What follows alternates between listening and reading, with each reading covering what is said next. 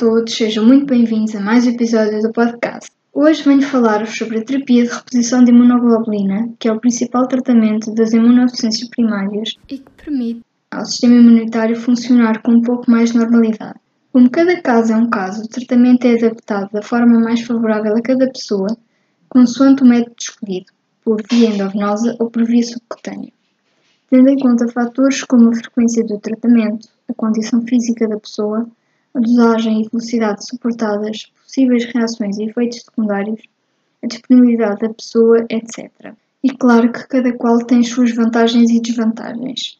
No meu caso, eu comecei por fazer medicação endovenosa e fiz durante muito tempo, entre os 6 e os 18 anos, a altura em que me surgiu a hipótese de mudar para a subcutânea.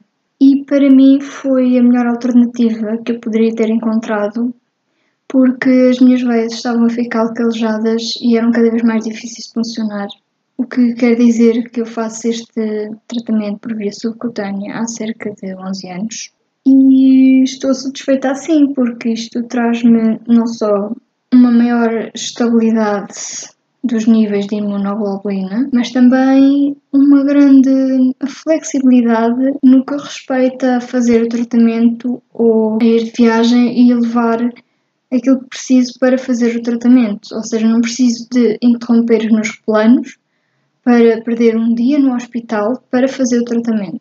Claro que isto não é igual para toda a gente. Eu conheço pessoas que experimentaram e não se adaptaram. Preferiram continuar a fazer endovenosa. Quer dizer, cada um faz conforme aquilo que acha melhor para si, não é? Mas eu considero que a medicação subcutânea vem facilitar muito a vida das doentes de imunodeficiências primárias, porque é possível fazer em casa sem perder um dia no hospital.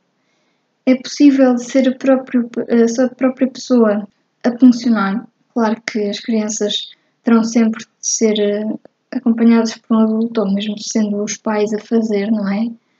É muito menos doloroso e menos incómodo, quer dizer, não tem comparação, não é? Até porque a agulha que funciona na pele é muito mais fina do que aquela que tem que entrar na veia demora menos tempo, como já disse, confere a flexibilidade de ser transportável e mantém os níveis de imunoglobulina estáveis. Uh, mas também tem alguns inconvenientes, como ter de ser feito com maior frequência, por exemplo, tem de ser feito todas as semanas e há quem tenha que fazer duas ou mais vezes por semana. Felizmente só tenho que fazer uma vez. E além disso, a pele também começa a ficar calejada e os sintomas de infecção nem sempre são tão perceptíveis. Por seu turno, a medicação endovenosa é a alternativa que muita gente prefere por uma questão de disponibilidade ou receio ou simplesmente porque às vezes não têm paciência para estar a fazer em casa. Tem a vantagem de ser monitorizado por uma enfermeira no hospital, mas, como estava a dizer, obriga a ir ao hospital pelo menos mensalmente, não é? E eu acho que é sempre mais desgastante emocionalmente, porque não é tão fácil de gerir como a subcutânea. E por outro lado, eu também acho que a terapia subcutânea se torna mais confortável do que a endovenosa. Primeiro porque acontece o catéter ter tendência a sair de vez em quando da veia e isso não é agradável. Já passei por isso várias vezes portanto asseguro que não é uma experiência boa. Mas também por outro lado, porque a nossa pele tem uma elasticidade e uma capacidade de recuperação se calhar superior à das nossas veias, não é? E muito mais facilmente se regenera uh, do que a veia. Bom, uh, como tudo, como em tudo, tem muito que ver com as preferências de cada um e também com aquilo que resulta, porque a medicação subcutânea pode resultar muito bem para algumas pessoas, mas para outras não. Por isso é eu estava a dizer que é conforme cada caso, mas também depende daquilo que o médico sugerir. Por exemplo, se o médico achar que a pessoa até pode fazer subcutânea porque lhe vai dar uma melhor qualidade de vida e uma melhor uh, estabilidade de, dos níveis, não é? A pessoa se calhar deve fazê-lo. Mas se por outro lado vir que não funciona tão bem, então não deve fazer. Mas o que acontece é que uma pode ser também complemento da outra. Por exemplo, a pessoa até pode estar a fazer todas as semanas a medicação subcutânea e de 3 em 3 meses fazer um reforço de endovenosa. Eu, no final de 2019, fiz isso e, ok, o meu corpo reagiu, o meu organismo reagiu muito bem e manteve-se ali estável durante muito tempo, porque teve também aquela ajuda, aquele reforço. E parecendo que não, tudo aquilo que evitar infecções e evitar ainda maior degradação não é, do sistema imunitário, melhor, certo? É importante referir que cada vez há mais pesquisas sobre formas de melhorar estes tratamentos e não quer dizer que, entretanto, não apareça uma fórmula ainda melhor, não é? Uh, se querem que vos diga, se calhar uma fórmula subcutânea que só tivesse que fazer uma vez por mês era ainda melhor, não é? Porque, pronto, a pessoa fazia aquela dose e ficava tranquilo. E era muito mais fácil, não é? Imaginem que era fazer o tratamento ao início do mês e estar descansadinha até o início do mês seguinte, certo? Pois. Uh, atualmente é só de semana a semana, mas tem flexibilidade que, se não puderem fazer no dia estipulado, podem fazer no dia a seguir.